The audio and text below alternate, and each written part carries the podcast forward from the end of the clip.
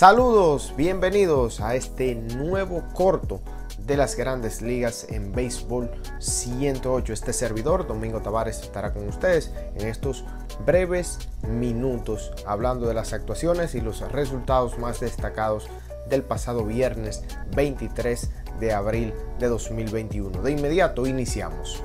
En el primer partido de la jornada del día de ayer, el conjunto de los Cachorros venció 15 carreras por 2 a los cerveceros de Milwaukee. 19 es ahora el récord de los Cachorros de Chicago que ayer explotaron, explotaron ofensivamente, conectando 17 imparables y anotando 15 vueltas. Y en ese partido hay que hablar de la actuación de Wilson Contreras, que se fue de 4-1 con un cuadrangular y tres carreras empujadas. Además, recibió un boleto. Se convirtió, se convirtió en el cuarto receptor que bateando primero en una alineación conecta jonrón, empuja tres carreras y también recibe un boleto. Se unió a Travis Darnot, que lo hizo el 15 de julio de 2019, Francisco Mejía el 16 de septiembre de 2018 y Jason Kendall el 23 de junio de 2004. Hablando de buenas actuaciones, el día de ayer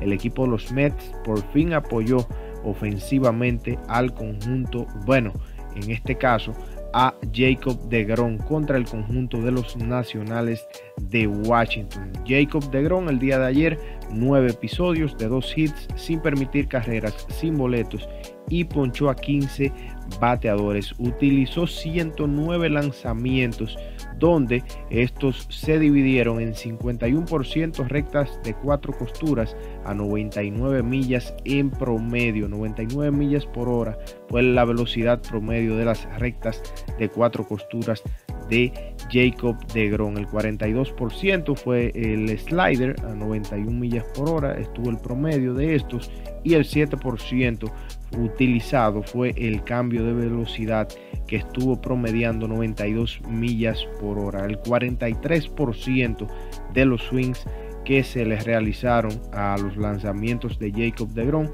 fueron abanicados.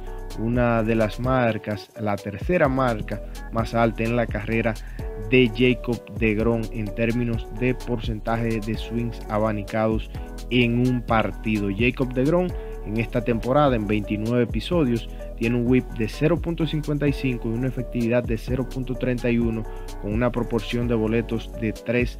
49.5% de las apariciones de Jacob de Gron han terminado en ponches y el FIP, la efectividad independiente del fildeo, es de 0.85. Una temporada magistral para Jacob de Gron en este inicio de campaña. Y pasando a hablar del partido entre los Medias Rojas de Boston, que ganaron 6 por 5 contra los Marineros de Seattle. Un choque ahí de los mejores récords el día de ayer en la Liga Americana. Sander Bogars en ese partido se fue de 4-2 con un cuadrangular y tres carreras empujadas. Sander Bogars escaló un puesto bastante interesante y es el de la mayor cantidad de juegos con dos hits, incluyendo cuadrangular y tres carreras empujadas por un campo corto en la Liga Americana. Ese es el partido número 29 en la carrera de Sander Bogars, empata con Carlos Correa y este liderato lo domina Alex Rodríguez con 73 partidos, luego sigue Cal Fricken Jr. con 59, 55 de Bert Stephens, 53 de Miguel Tejada, 43 de Joe Cronin, 41 de Nomar García Parra y 34 de Derek Jeter, quien es el que está delante ahora mismo de Sander Bogars y Carlos Correa en este listado. Jermín Mercedes el día de ayer se fue de 4-4 con un doble y tres carreras empujadas. Jermín que ha conectado 27 hits en sus 18 juegos en grandes ligas. Es el quinto latinoamericano con 27 hits en sus primeros 18 juegos en MLB. Los otros son Yaciel Puig, que conectó 30 en 2013, Coco Lavoy, 29 en 1969 y Alet Díaz, que conectó 27 en 2016, además de Luis Salazar, que conectó 27 en 1980.